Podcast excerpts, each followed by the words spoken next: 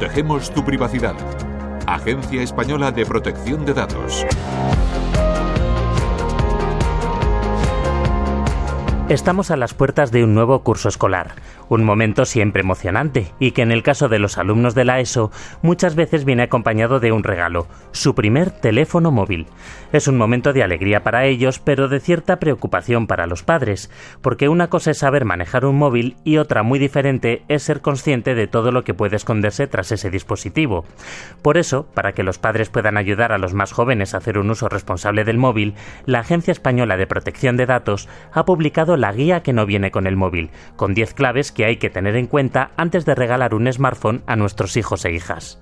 Lo primero es valorar el grado de madurez para su edad, es decir, cerciorarnos de que le llegue en el momento adecuado para que pueda entender que un móvil es mucho más que un simple teléfono.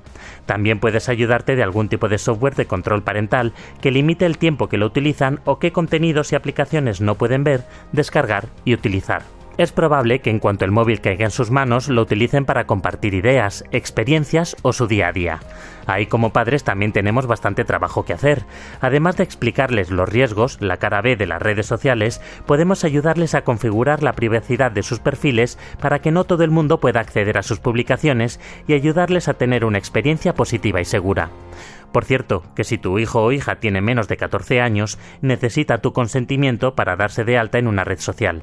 También utilizarán el móvil para jugar, de hecho es el dispositivo que más se utiliza para ello. Por eso, y aunque te hayas podido quedar en la mítica serpiente de los primeros móviles, no der la espalda a esta realidad. Muchos juegos del móvil conectarán a nuestros hijos con otros usuarios, así que también exigirán un poco de nuestra atención como con las redes sociales. Hay que interesarse por cómo usan el móvil, con quién hablan, a quién siguen, también respetando su privacidad. Enséñales a no compartir información o contenidos personales con desconocidos para evitar situaciones de ciberacoso o chantaje. Ah, y muy importante, estos riesgos tienen dos caras, la víctima y el causante. Por eso es tan importante darles las herramientas necesarias, tanto para que no los sufran como para que no los causen. Además, nosotros, como padres, respondemos de forma solidaria de las multas por las infracciones en materia de protección de datos que puedan cometer nuestros hijos e hijas que sean menores de edad pero mayores de 14 años. En definitiva, no hay que asustar, sino mantener una comunicación sana con ellos, estimular su sentido crítico, garantizar espacios y tiempos de desconexión y hacerles ver que estás ahí para ayudarles. Y si surge algún problema, también tenéis a vuestra disposición el canal prioritario de la agencia, por si se publican en Internet contenidos sensibles que les afecten.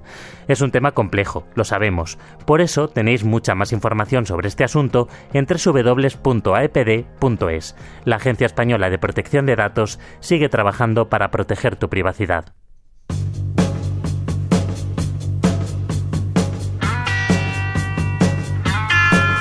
Gonzalo Barroso, Agencia Española de Protección de Datos, Radio 5, Todo Noticias.